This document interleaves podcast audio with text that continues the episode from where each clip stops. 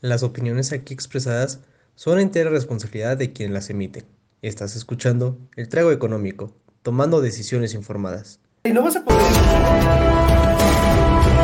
El comentario del día presenta. Mi compadre y yo somos los dos licenciados egresados de la UP y pues básicamente estamos buscando una excusa para tomar y platicar. Decidimos empezar este pequeño programa, este podcast, en el que vamos a estar hablando de finanzas, de economía, un poco de política, de todos los temas que nos interesan, que nos parecen divertidos, que nos parece que vale la pena platicar con ustedes que este programa también va a estar un poco más orientado a entender términos económicos de una forma más mundana. El trago económico, tomando decisiones informadas. Comenzamos. Buenas noches, caballeros. Espero que hayan visto nuestro video de introducción porque al parecer hay algún tipo de problema técnico, el cual no se ve nuestro video de introducción. Pero bueno, yo sí lo vi, Joaquín no lo vio, no sé qué está pasando.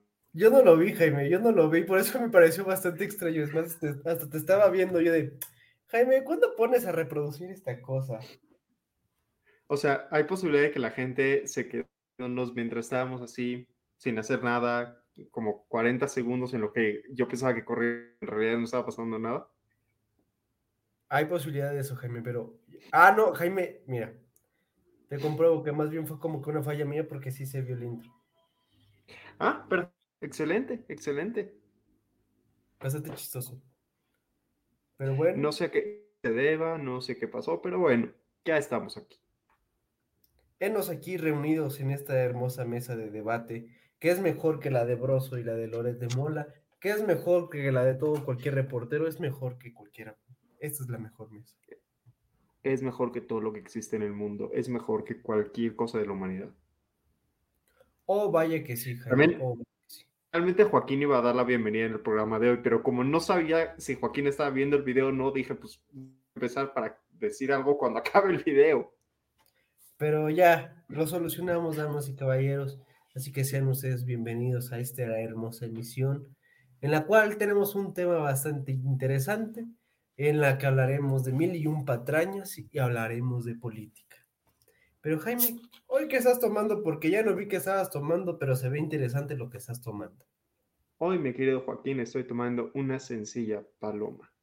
Es decir, le puse, le puse tequila y ya, para de contar. Muy bien. Yo pues sigo con la cervecita, con una hermosa cervecita, muy sabrosa. Sospechosa. Jaime, es tu cerveza. Para nada es agua vertida en una botella de cerveza. No, en absoluto. Ustedes todavía no lo saben, pero esa botella de cerveza es un spoiler de nuestro cierre de temporada que se va a transmitir en semanas aquí mismo en el comentario del día. Véanlo en, en todas las. Sí, síganos en estas y véanlo en estas. Jaime, eso está bien raro porque yo no veo ya nada de eso. Entonces te juro que Oh. en esa transmisión, pero sí se ve la transmisión, o sea, tengo la transmisión acá al lado. Sí. Entonces, algo le está pasando a mi computadora. No sé qué esté pasando, no sé qué esté pasando, pero, pero está raro esto. Está raro, está raro. Mira, lo más importante es que de una forma u otra, cuando lleguemos a la cruda política al final del programa, ver el video de López Obrador persiguiendo una paloma. Todo lo demás es secundario. Ay, espero que sí lo pueda ver. Pero James, ¿te parece si vamos a nuestra primera sección de este hermoso eh, eh, programa? Aquí, con su ya tradicional y hermoso shot financiero, que no sé si ya se esté viendo, porque como les puedo repetir, yo sigo teniendo cosas malas este, en, el, en mi sistema, no sé qué esté pasando. Pues mira, Joaquín, ya está el espacio donde debería estar tu pantalla, pero no está pantalla, nada más aparece una ruedita así dando vueltas. Bueno, Sí lo estoy viendo. Pero creo que, creo que son fallas técnicas mías. Primer programa en el cual tenemos fallas técnicas. Permíteme Sí, dejar de compartir y voy a ponerlo otra vez. Hay que al equipo técnico, que es de verdad el primer programa en el que estamos teniendo fallas. Hoy soy yo nada más, así que acepto el aplauso. Pero no, seguimos en las mismas. Se me Sí, ocurre una idea. Es que, ¿sabes qué? Está raro porque, porque me dice que no tengo acceso a internet, pero estoy aquí. ¿Estás aquí? Se me ocurre una idea. ¿Qué onda? Manda proyecto mi la celular y del financiero. Ah, también es opción. Te voy a decir que mandas la diapositiva De del acuerdo. financiero. Pongo. Me parece, me parece eso más, más lógico, Jaime, que te lo puede pasar. Mientras me mandas la diapositiva, ¿nos quieres ir diciendo, mira, para que yo vaya hablando, de- o las primeras tres, si voy diciendo algo de las primeras tres en lo que me llega? Claro que sí, Jaime. Espera. En México tenemos en primer lugar a Grupo Cemex, a los cementos Cemex y a Televisa y Grupo Carso. Esos son nuestros top tres de, ¿cómo se llama? De México. Pero no adivinarás quién estaba como en cuarto quinto lugar. Sí, damas y caballeros, era Peñoles. Nuestra querida Peña. Y espera. Entonces, en primer lugar tenemos a Cemex, a Televisa y a ¿qué? ¿Grupo Carso? Grupo Carso, sí. ¿Sabes qué, Jaime? Como que no está jalando para nada y no se están ni enviando los WhatsApp. Eso que ya no sé qué onda, creo que ya está fallando mi internet. Pero está raro porque dice que, o, o sea, se- si yo pongo el mouse en donde está mi internet, dice sin acceso. Ah, ya sé qué va a hacer.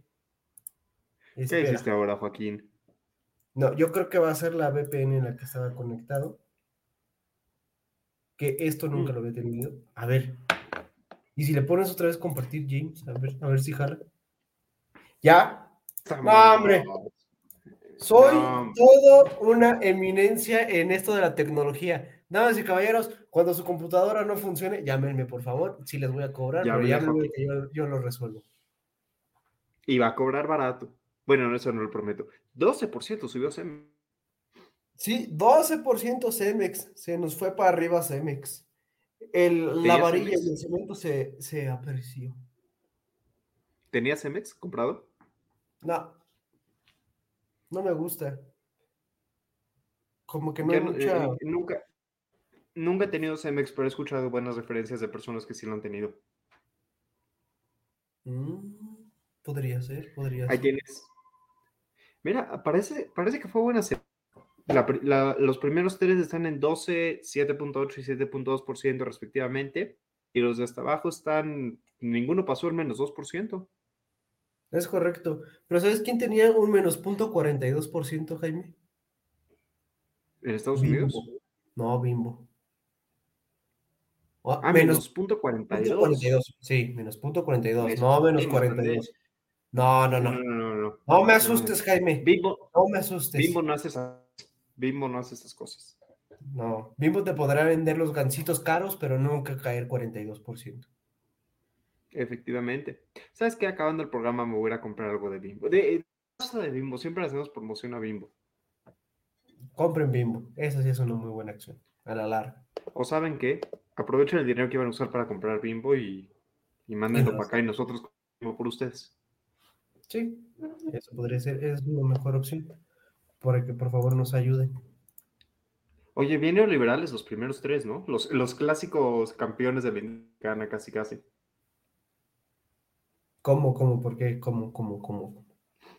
Los, las típicas grandes empresas de México, Cemex, Televisa y Grupo Carso. Ah, sí. ahí Grupo y ahí tienes a los, a los más importantes empresarios mexicanos de toda la historia De México. de México. Sí. Sí, ¿no dijo empresarios mexicanos?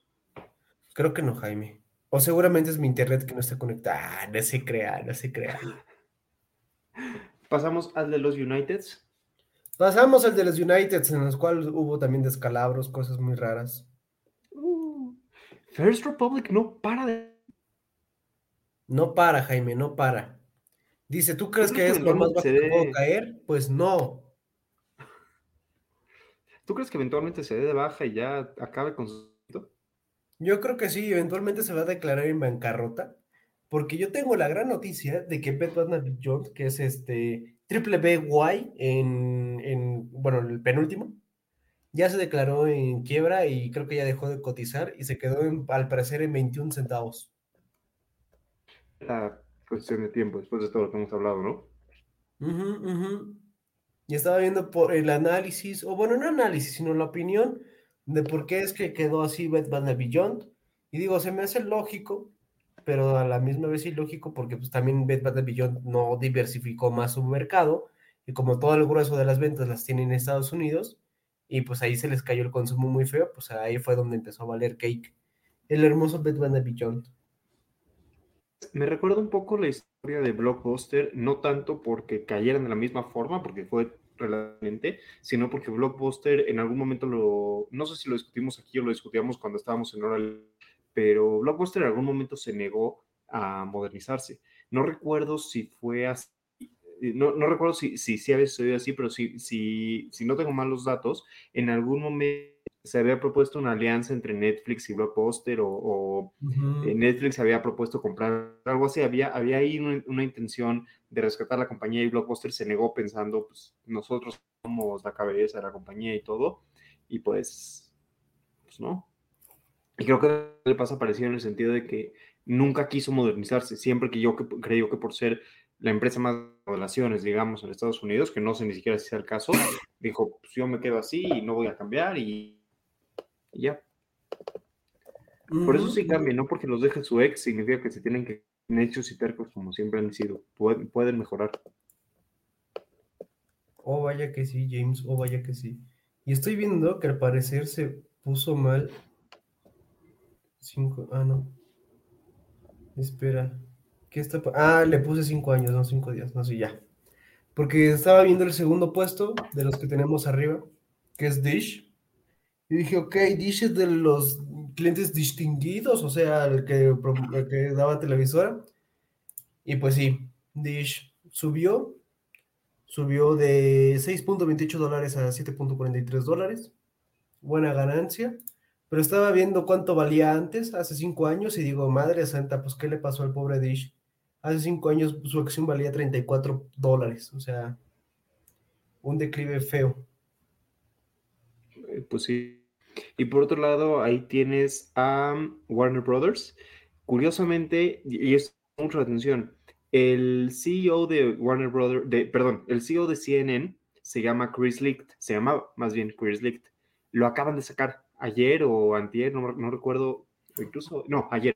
Ayer lo sacaron de CNN y CNN es propiedad de Warner Brothers. Al parecer, el CEO que estaba muy mal parado, que era muy mal visto por el mercado, que tenía muchos escándalos, muchos problemas, y pues bien, después de que, de que corren el CEO, ni siquiera, ni siquiera sé si ya declararon quién va a ser el nuevo CEO, nada más sé que ya salió anterior, no, no he buscado la noticia, les mentiría, y ya subió 20% en un, o sea, no, no solo en un día, pero serie de buenas decisiones financieras que llevan a que una empresa suba.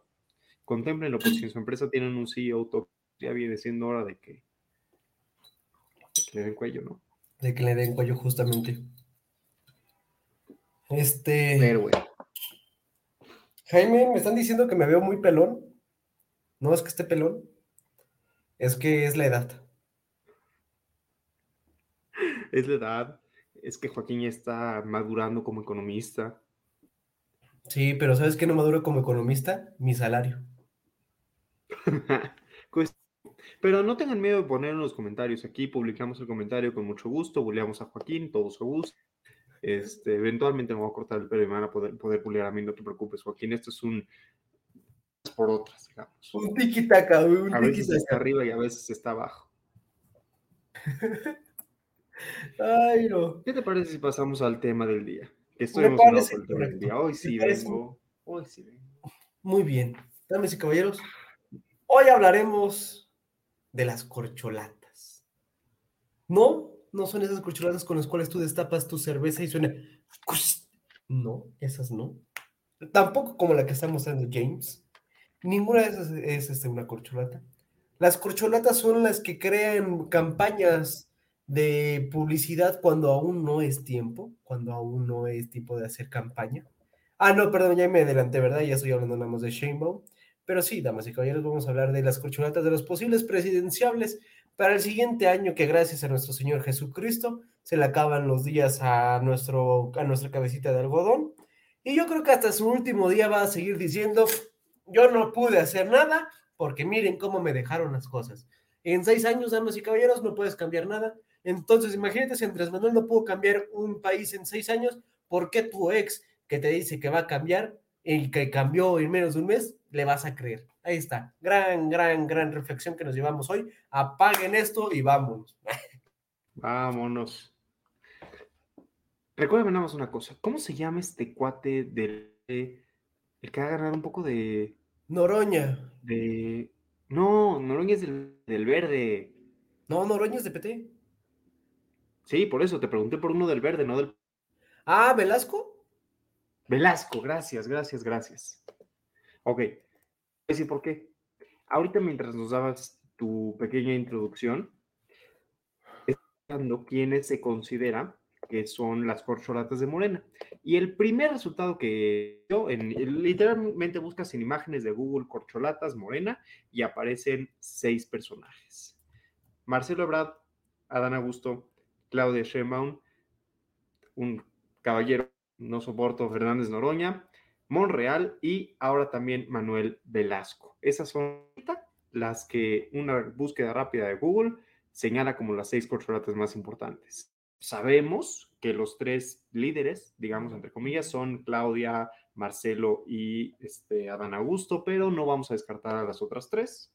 Así que yo digo que nos podemos concentrar en seis corcholatas, pero antes de eso nada más quiero que veas este comentario. No, sí, ya lo vi, Jaime, ya hasta me quejé. Sí, sí.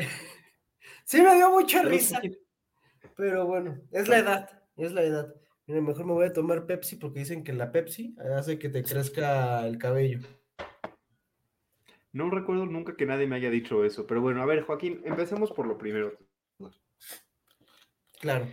Si estas fueran las seis corcholatas, las únicas seis posibles, es más, todos los partidos se dan de baja y dicen, estos son los únicos posibles seis personajes que pueden llegar a la presidencia. Ranquéamelos del 1 al 6. ¿A quién prefieres que dices, este es mi ideal? ¿A quién dices, este es el peor? A ver. Tenemos. A ver, espera, espera. Que tengo que sacar, ya como todo buen señor que no tiene cabello, tengo que sacar un Word para poder acordarme de quién es quién. Este. No te, no te preocupes, te pongo ahorita las imágenes en grande para la imagen en grande. sí, por favor, por favor, Jaime. Por favor, por favor. si, pudieses, si pudieses proyectar a las corcholatas, te lo agradecería para que no. Para no dejar a ninguno de lado, ¿no? porque pues aquí somos incluyentes, aquí no queremos dejar a ninguno de lado. Claro, totalmente. Pero en primer lugar, yo pondría a nuestro hermoso Marcelo Ebrard, que sí, pues en un tiempo fue medio prófugo por ahí por las Francias. Pero ándale, mira, ahí están, ahí están.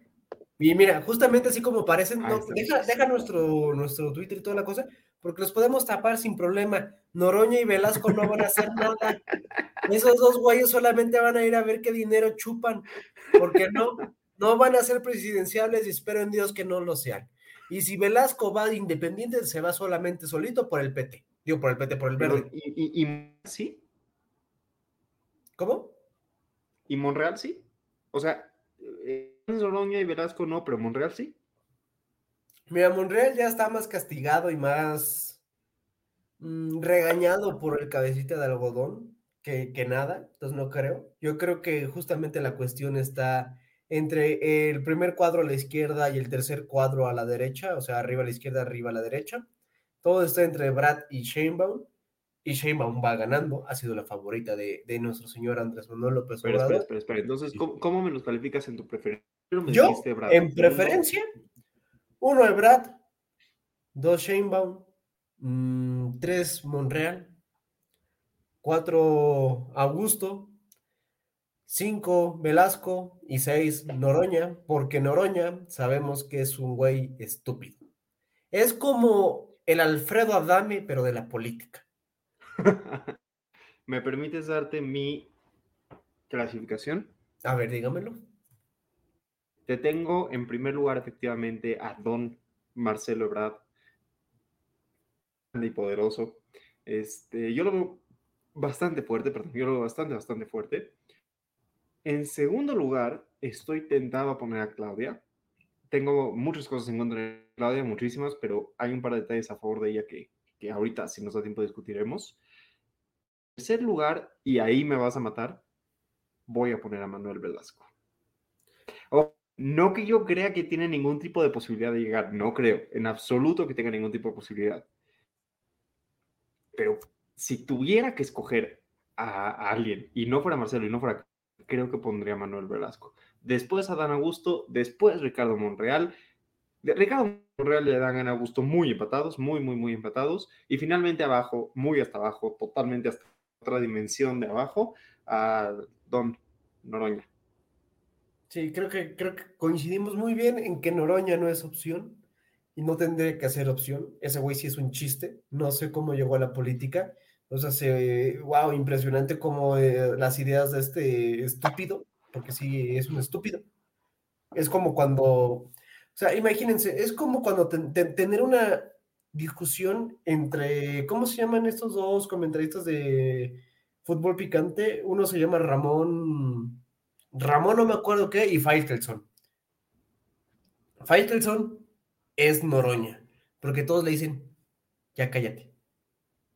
Ya cállate, Noroña, porque neta no dices nada. Por, pueden ver esta foto, está tomada del el financiero. Gracias al financiero por prestarnos su foto. Sí, muchas gracias, señor financiero, pero sí. Viva, viva Chelo Ebrard. A Noroña solo le tengo una cosa positiva, una sola cosa positiva. Y ha sido muy congruente con su, con su forma de ver el mundo a lo largo de sus años de política. Ahora, es una forma terrible de ver el mundo, terrible en muchos sentidos. Y lo puedes ver desde cómo habla.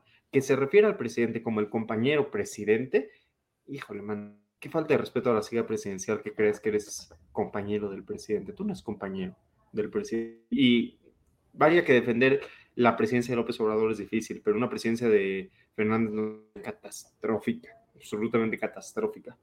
Este, no le podemos negar su congruencia de que ha sido el mismo desde que empezó, ha sido el mismo que, desde que empezó. No cambia ni, ni a trancazos. Sí, no, no cambia ni a trancazos, pero sigue siendo un estúpido, Jaime.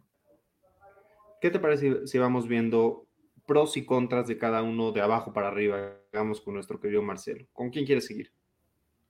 Ok, seguimos con Velasco, si gustas. Pros. No es nadie. No, no es nadie, pero no sé si está muy cómodo en el verde, pero no ha chapulineado. Que yo sepa. Chapulineado. Fue, fue gobernador de Chiapas, ¿no? Fue gobernador de Chiapas, efectivamente. Creo que es positivo no haber escuchado nada malo. De todos los demás, de los otros cinco, de las otras cinco corcholatas, te puedo decir así por críticas. Muy rápido. De él me cuesta un poco más de trabajo porque es una figura menos conocida. No estoy diciendo que no tenga escándalos o que no tenga problemas, solo digo que no se, les conoce, no se le conocen tantos o, o, no son tan populares como, digamos, los de Delfina con la estafa de Texcoco. O sea, no, no está decir, mira, Velasco hizo mal esto, esto, esto, es un poco más vainilla el cuate, de alguna forma. Muy plano, no tiene carácter para ser presidente. No tiene carácter para ser presidente. Bueno, tampoco Andrés Manuel y es presidente, ¿verdad? No, pero es diferente. ¿Quién no se al cabecita de algodón? Sí, ¿verdad? ¿Cómo olvidarlo ¿Tiene... cuando hizo el plantón en reforma? Tiene un capital político el cuate que, a ver, tú dile que no. Sí, le dices que no y terminas como Monreal. Uh -huh. Literalmente. Pues que sí. de lo siguiente. ¿Qué opinas de Monreal? Monreal, alguien que llegó a Morena, se posicionó, estuvo bien, pero yo creo que su ímpetu por querer decir yo me voy para la presidencia, creo que fue muy temprano y fue cuando dijo, ¿sabes qué? Voy a buscar yo señalizarme dentro de todas las corcholatas posibles y me voy a desvincular de ellos, me voy a hacer un poquito para atrás y voy a tratar de llevar mi propio rumbo. Yo creo que ahí fue donde la cajeteó. Se quiso ir solo, sin el apoyo de, de Morena y sobre todo del presidente. Pero, no sé, se me hace también alguien que podría ser muy corrupto, pero... Pero bueno, no, no sé, tampoco sé muchos escándalos de, de, de Monreal, pero sé que tiene por ahí dos que tres que sí le puedes pisar la cola muy fácil. Pero pues, la cosa como la ha llevado dentro de Morena ha sido también tranquila, no ha sido, últimamente ha sido tranquila, últimamente. Últimamente sí. Muy tranquila porque ya le regañaron y ya le dieron el zap. Entonces, ya ni chiste hablar de él porque pues no va a llegar. Mira, fuera de lo, fuera del, de este tema de los escándalos, creo que no, no lo he pensado tal cual, pero estoy muy, muy, muy de acuerdo con. O sea, cada uno de los otros tres, de los tres de arriba, digamos, Marcelo, Adán y Claudia, te pueden decir, yo quiero ser presidente porque hice esto. Marcelo te puede decir, yo quiero ser presidente porque fui senador, bla, bla, bla. Claudia porque fui jefa de gobierno. Adán porque soy secretario de gobernación, todo eso. Ricardo Monreal, su, su principal razón para decir, ¿por qué voy a ser presidente? Sería básicamente decir, ¿por qué pedí primero? Porque primero como si jefe de bancada del Senado, ¿no? No, no, no, sí fue jefe de bancada del Senado, pero a lo que voy es a que, vaya, no ha tenido un puesto ejecutivo, no ha tenido un puesto, o, bueno, que eh, su, su claim al poder es yo fui el, sí, el jefe de bancada de Morena, pero lo, que me hace la corcholata correcta no son mis logros, porque son logros de todo Morena. Lo que me hace a mí ser la corcholata correcta es primero en pedir, literalmente. O sea, no hay ninguna otra razón. ¿Por qué pondrías a Monreal antes de poner a Dan Augusto? Porque Monreal pidió primero. No hay otra razón. Literal, no hay otra. Porque cualquier logro que le quieras achacar a Monreal, vas a decir, a ver, sus iniciativas eran las iniciativas del presidente, sus las propuestas del presidente. Su partido era el partido del presidente. Ha vivido total y absolutamente a la sombra de López Obrador. No hay un Monreal donde no hay un López Obrador. Tiene razón, y te digo, cuando todo hacer eso de entender un Monreal cuando no hay Obrador, le salió mal la jugada. Y fuimos. encima. Y fuimos. Don Adán. Eh, don Adán. No le sé nada. Llegó a gobernación porque sí, porque los demás dijeron ya me voy. Y pues tampoco, tampoco lo va a hacer, digo, lo quiere hacer por capricho, pero no va a llegar, o sea, no, no, no va a llegar a esa aspiración porque no está posicionado, no tiene los años de experiencia, no tiene la antigüedad necesaria, según yo, o a mi percepción, para decirse yo quiero postularme para ser presidente. Va a dividir. ¿No suficientemente viejo? No, sí está viejo, o sea, miren, ya no tiene cabello, igual que yo.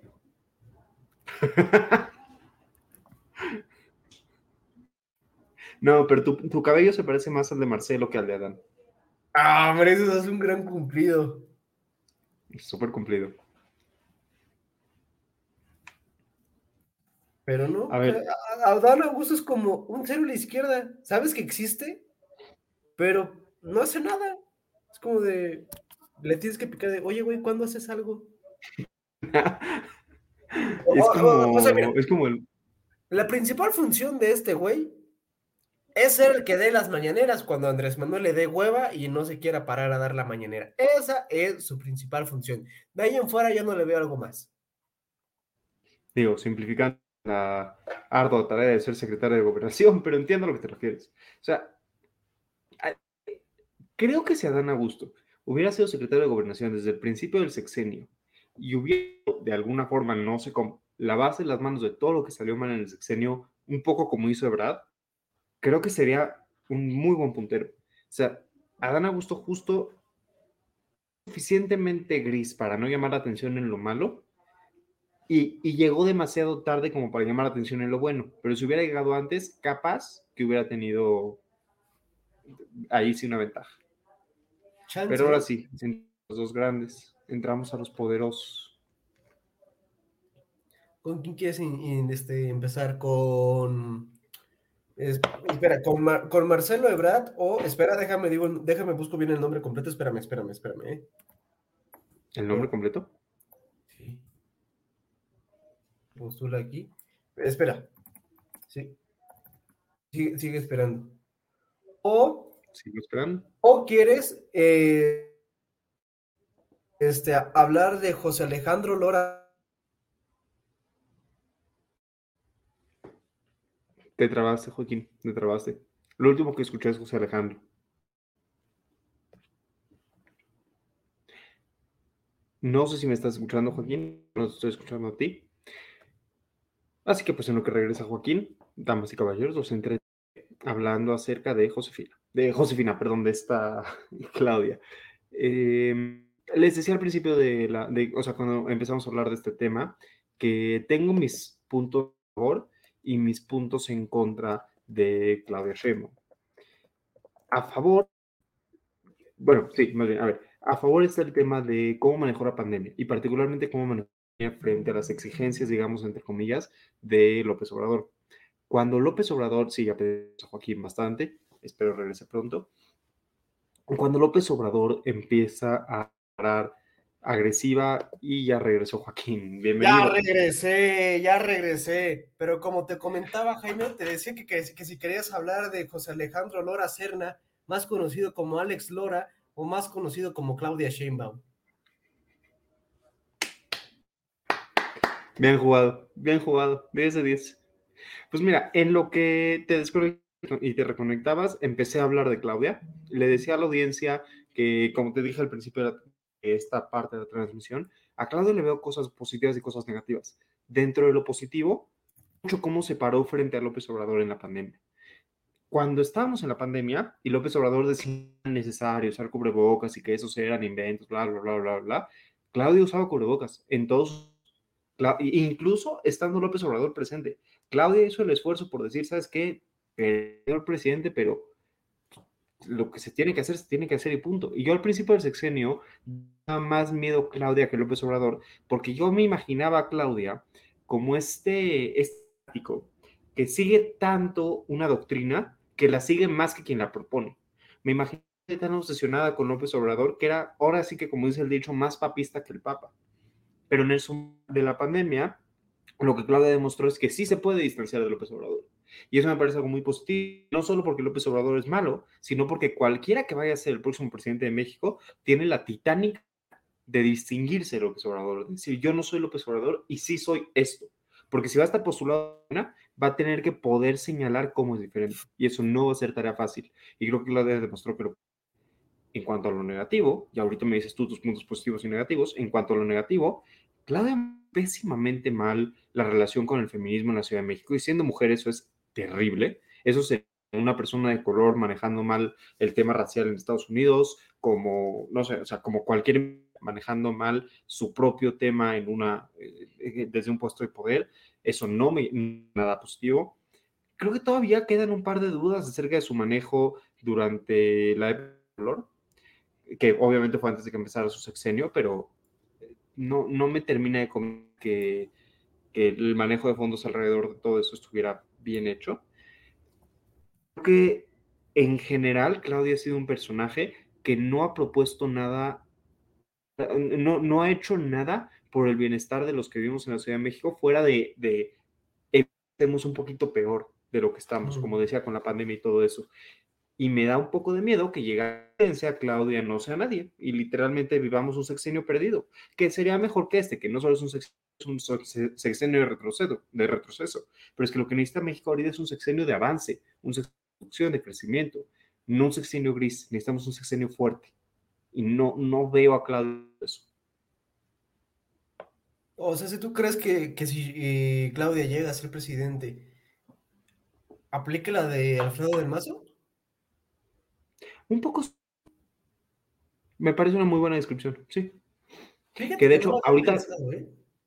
Que de hecho, ahora que lo mencionas, ahorita que acabemos con Claudio y con Marcelo, que acabemos con ellos, con Claudio y con Marcelo, justo mi siguiente pregunta iba a ser: ¿cómo ves las elecciones del Estado de México? ¿Qué corcholatas crees que se fortalecieron o se debilitaron después de las elecciones? Así que vétela pensando. Ok, ok.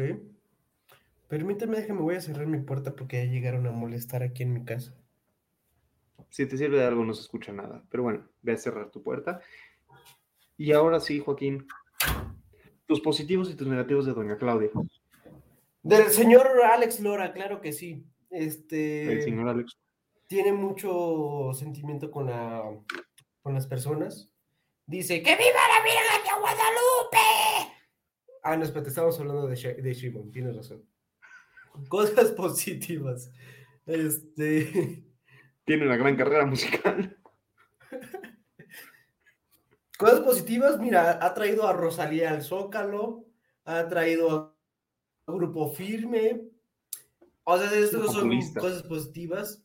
O sea, son cosas muy, muy clientelistas, muy de, ay, ¿sabes qué? Las voy a traer porque quiero tener marketing, quiero tener presencia, quiero que mi nombre se escuche por ahí y por allá. Ay, pero eso sí, Bad Bunny. las- Jaime, si traían a Bad Bunny, te juro que vitaliciamente votaba por Morena, pero no trajeron a Bad Bunny, no voy a votar por Morena de vitaliciamente, no, no, no. Pero mira, cosas negativas, yo no sé mucho, porque digo, ya hace mucho también no me la vivo en la Ciudad de México, entonces no sé si la está llevando bien o la está llevando mal, pero cosas positivas, sí la veo con alguien como con un poco de carácter, con buenas intenciones, buenas ideas, buenas propuestas, que podría llegar a ser pues algo en México a comparación de Andrés Manuel, siempre y cuando no se quede tan rígida por las palabras que le diga Andrés Manuel cuando Andrés Manuel ya no sea presidente. Te tengo una pregunta, porque al principio del programa creo que habías dicho que tú ves más fuerte a Claudia Celo. ¿Por qué la ves más fuerte? Ah, porque dentro de Morena la quieren más que, que a Marcelo.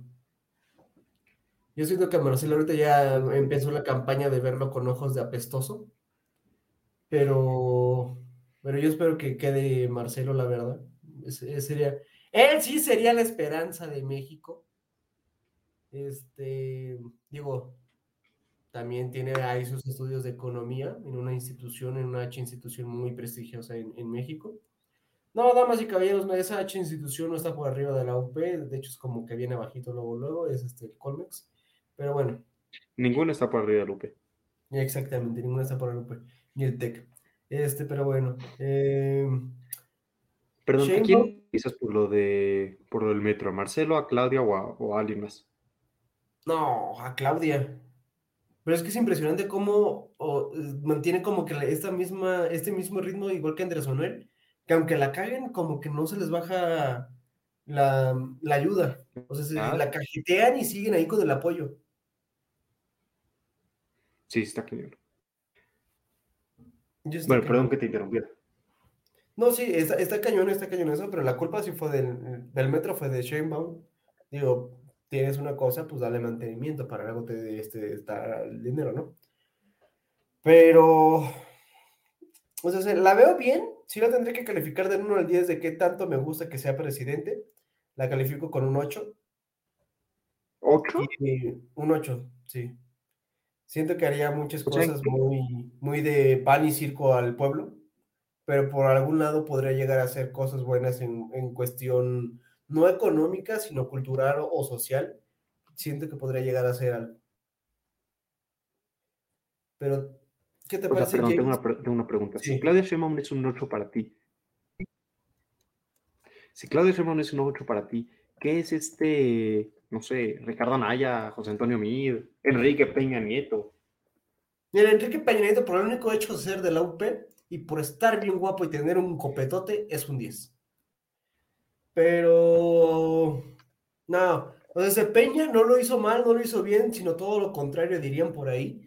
Yo digo que tendría por ahí una calificación de 7, 7 y medio y toda la cosa, porque cuando tenía que salir a dar la cara, salía, daba la cara y daba un speech que digo, güey, eso sí es un político hecho y derecho, sí es un político que sabe hablar, si es un político que te llega el sentimiento. O sea, recuerdo muchísimo este, cuando Peñanito salió en un evento que fue el último en el que salió como presidente este, públicamente y, y- y se dio este gran speech de, este, sue- ¿cómo era? Sueñen tan grande que lo lograrán y no me acuerdo qué cosa. O sea, el güey parecía que hasta daba pláticas motivacionales, por lo menos ese político sí era político y daba Creo la... el que se quedó sin internet soy. ¿Cómo, cómo? ¿Qué pasó?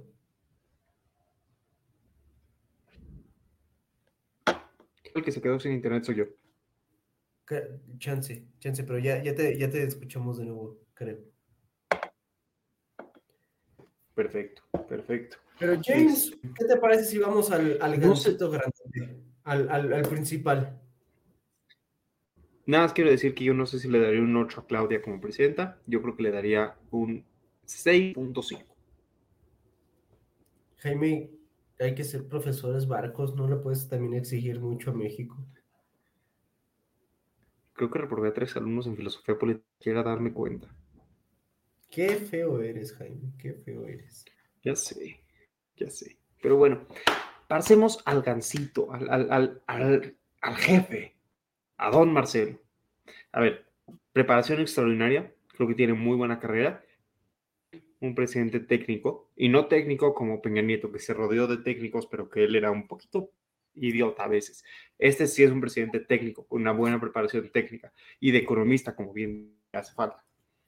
Este, de verdad, de verdad, creo que lo digo todos los días, casi casi. Es que la cuenta de TikTok de Marcelo Ebrard, damas y caballeros, es el ejemplo más increíble que yo he visto de política, de, de campaña pública mexicana. Es que el señor agarró la herramienta más popular de hoy en día, se metió de lleno que tenía que hacer. O sea, ayer estaba viendo que publicó un TikTok anunciando, eh, supiste que esa era la secretaria de Relaciones, sí. ya lo anunció para ir por la presidencia, y entonces publica en su cuenta de TikTok un video viendo desde la ventana de la secretaria de Relaciones y sale la canción de Detrás de mi ventana, y yo ya no podía la risa.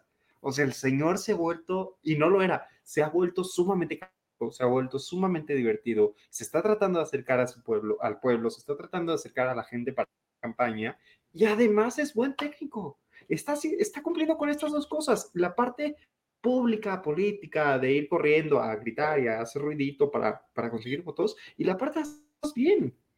Me encanta Marcelo. Ese, ese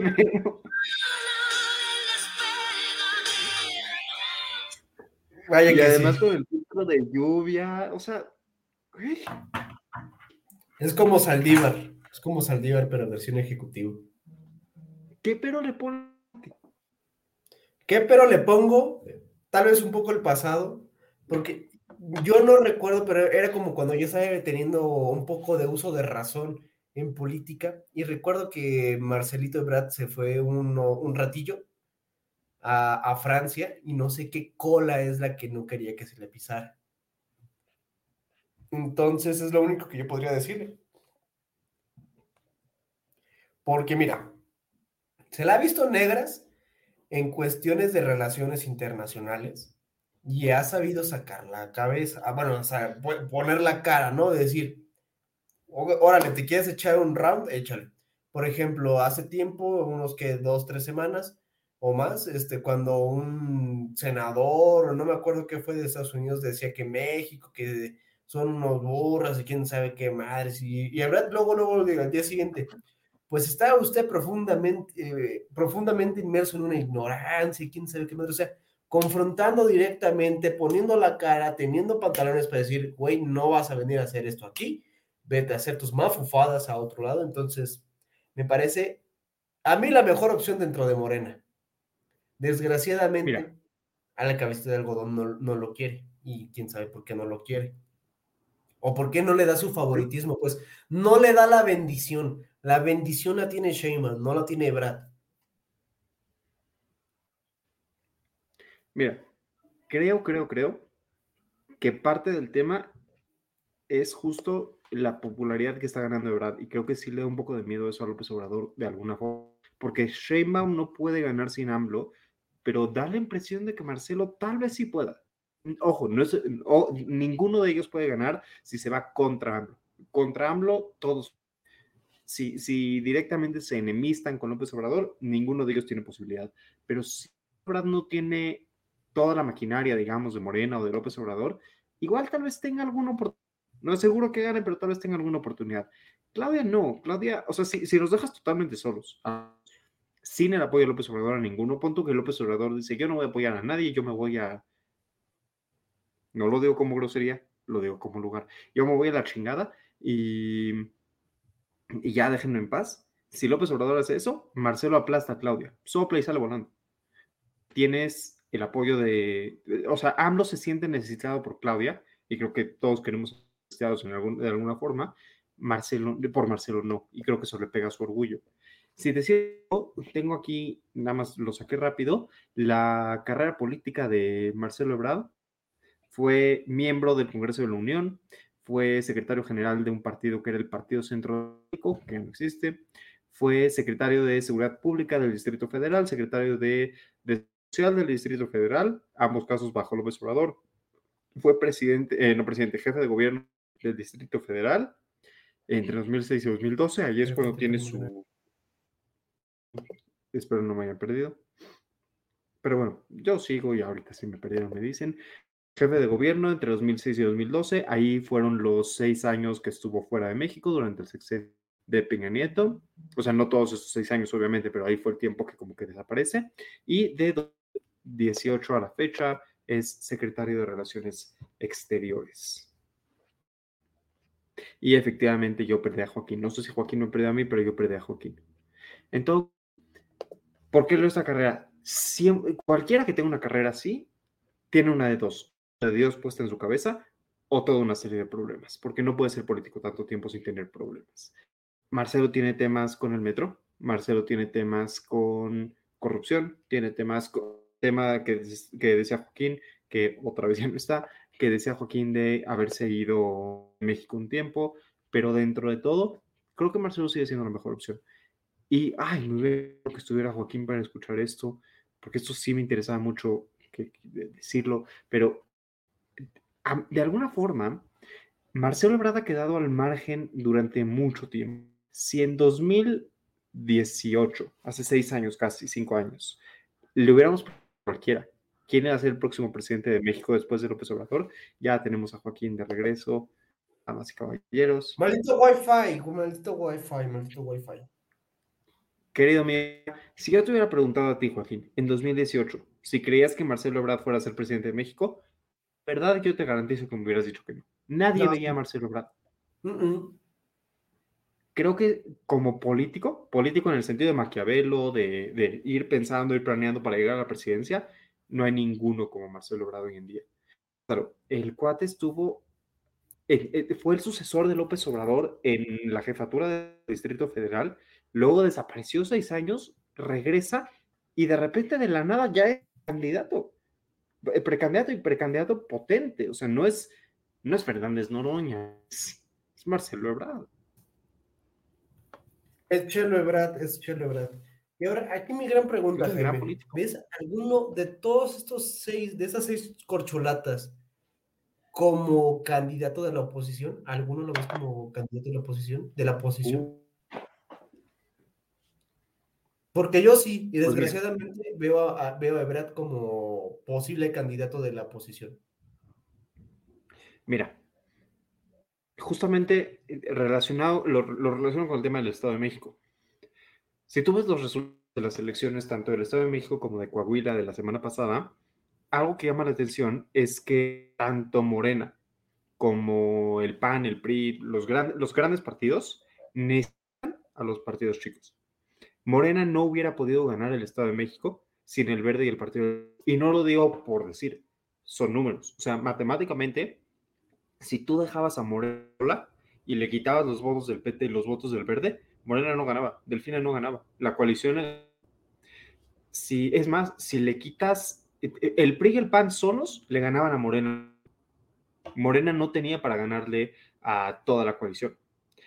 Los partidos chiquitos pueden fortalecer para 2024. Los partidos chiquitos, si se envalentonan, y justo la semana pasada, a mí se me ocurre uno de dos, de dos escenarios. O que los partidos chiquitos digan, ¿sabes?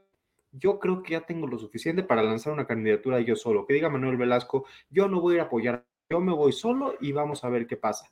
Y no va a ganar la presidencia, pero capaz que le quita un 5%, un 100% de votos a Morena. Y capaz que Fernández Noroña dice, yo me voy con el PT y le quita un 10% de votos a Morena.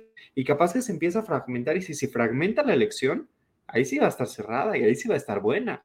Que ahí sí vas a decir, oye, va a ganar Morena, definitivamente va a ganar Morena y les va a eso no a quien se le ponga enfrente, PRI, PAN, PRD, Morena, Unidos, Morena va a tener,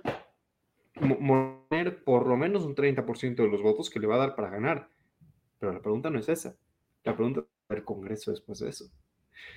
Porque si Morena ya no está con sus aliados y todos se dividen, pues, a llevar cada vez más votos del Congreso de alguna forma u otra. Y de repente vas a tener al Verde, que ya no está aliado con PT, que ya no está aliado con Morena, con cinco senadores cada uno, y al PAN con tres no, senadores. no, no va a pasar eso. Es, es tonto, es ilógico pensar que se va a fragmentar todo y que ya no van a hacer la coalición. Uno, Ojo, ojo.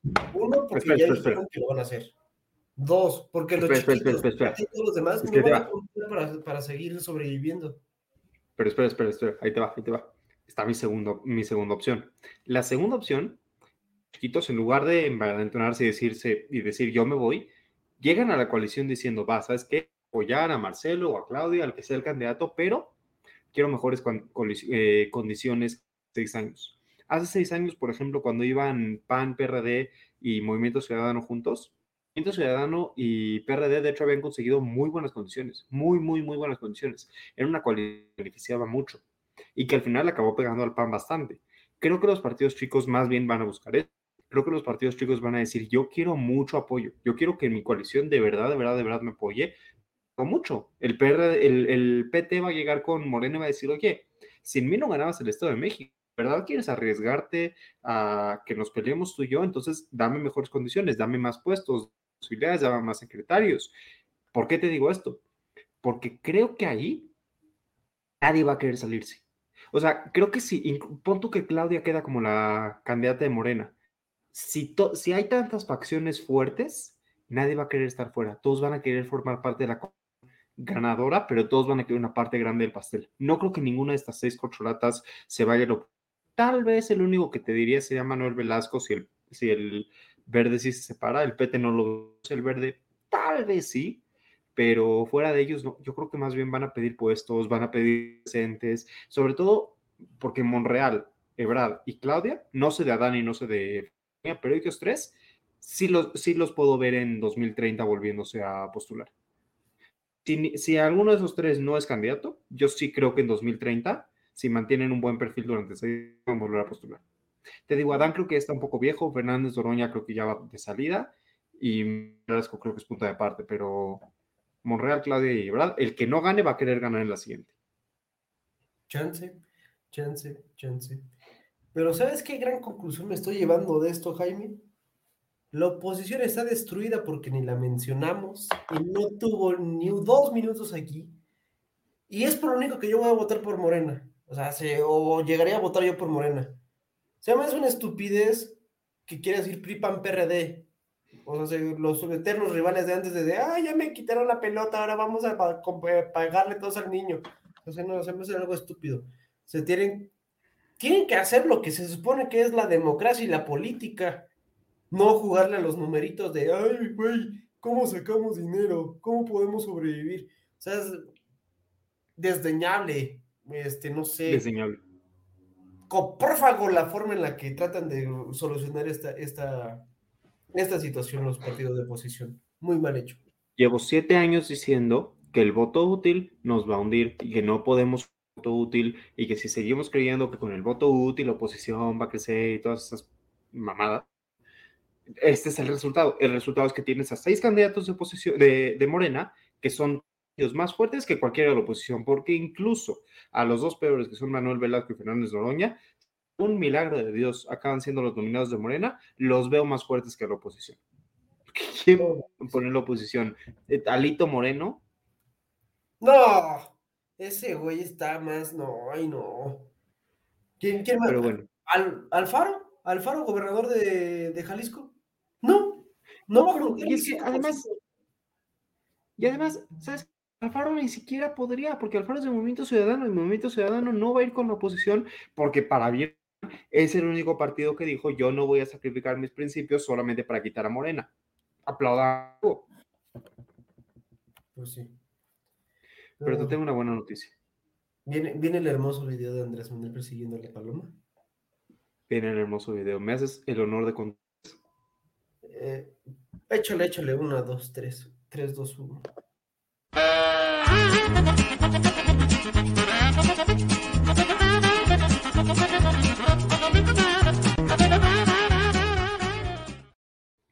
Estoy viendo el resumen de expansión política que voy a hablar de la mañanera y hoy no está resumido. Tiene 1, 2, 3, 4, 5, 6, 7, 8 temas. No vamos a ver todos a detalle, así que te los voy leyendo y tú me dices, uno te quieres detener, me dices, Jaime, me quiero detener en este. A ver, échale, Chuta. Déjame confirmar que sí sea la fecha, porque no voy a leer algo así. Efectivamente, sí es la fecha de hoy. Ok. Se han más de 53 mil bienes inmuebles en la ruta del Tren Maya, de acuerdo con el Instituto Nacional de Antropología e Historia. Es el primero. El segundo, uy, este te va a gustar. Este te va a gustar. López Obrador asegura que la inflación está bajando en el país. Pues sí, sí está bajando. Efectivamente. Sí, lo dije que que te iba a gustar.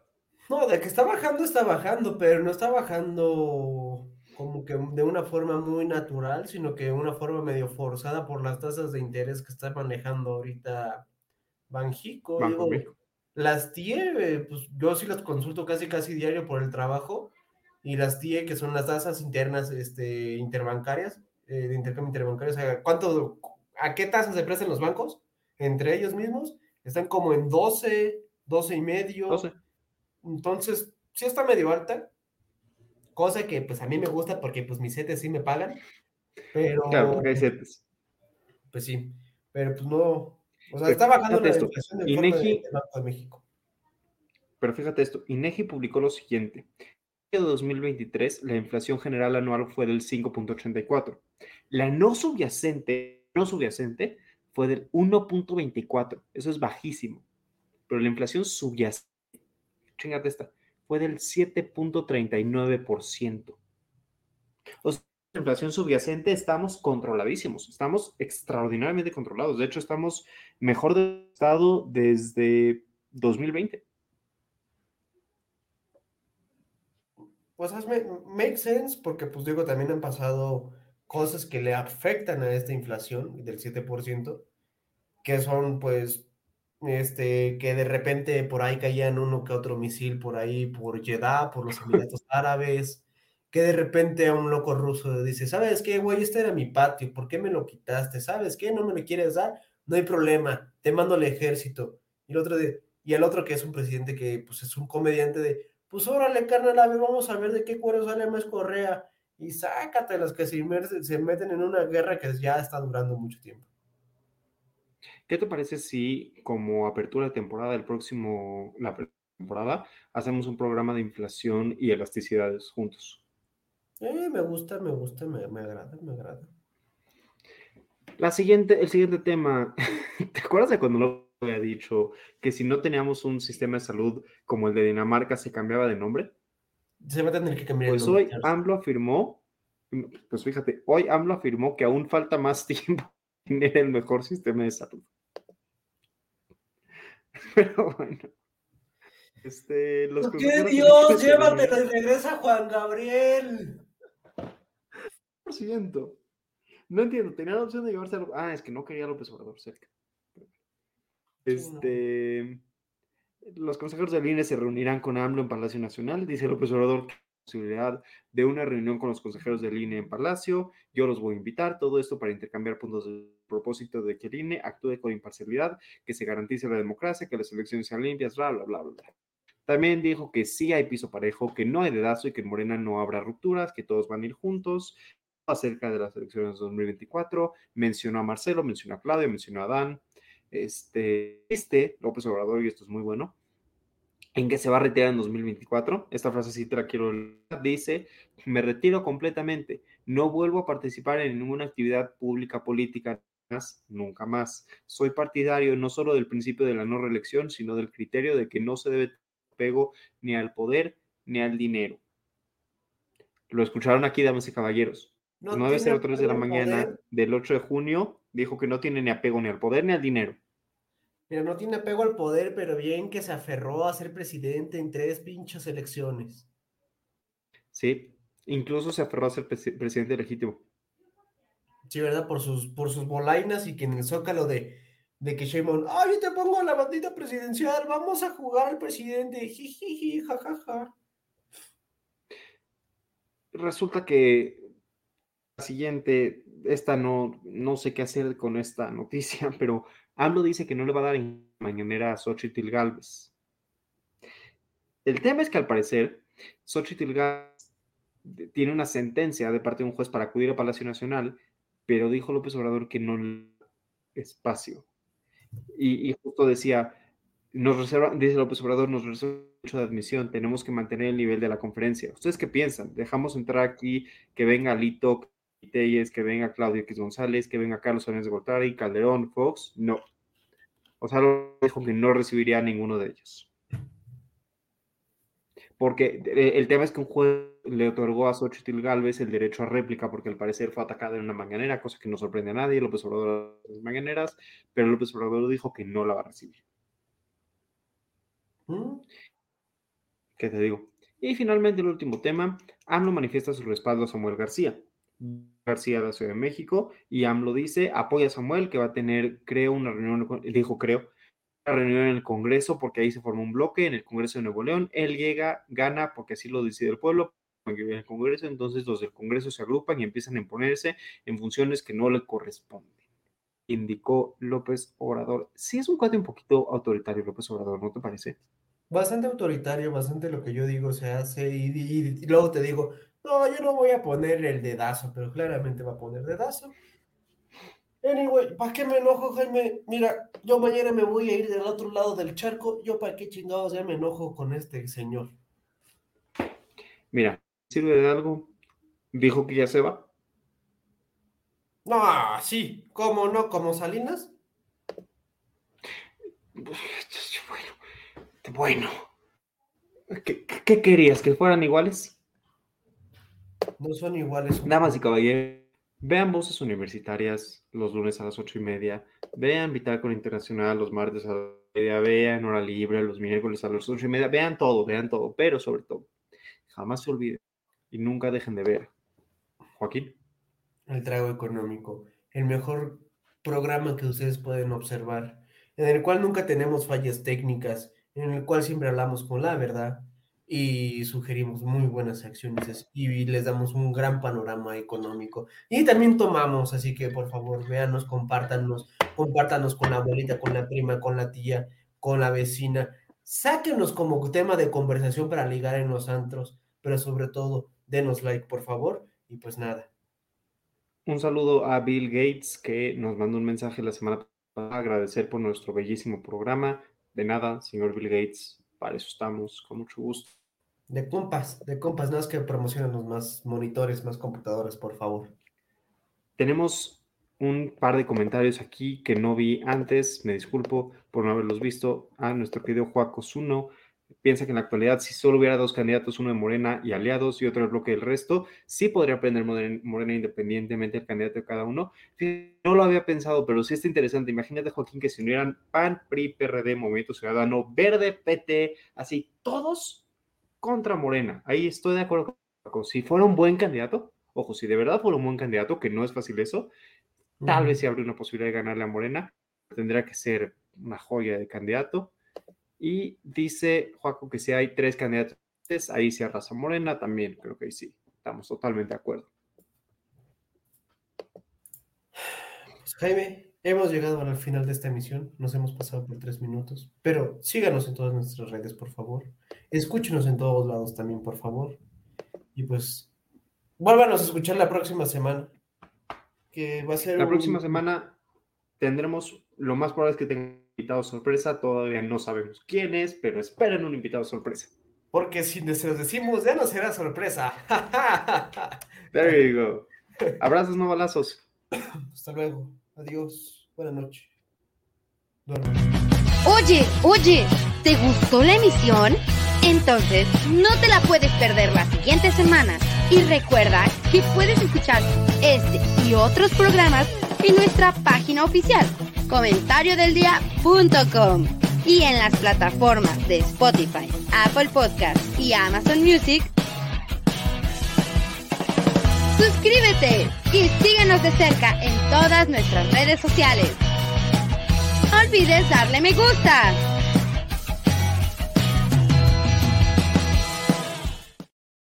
Marcelo Ebrard 2024.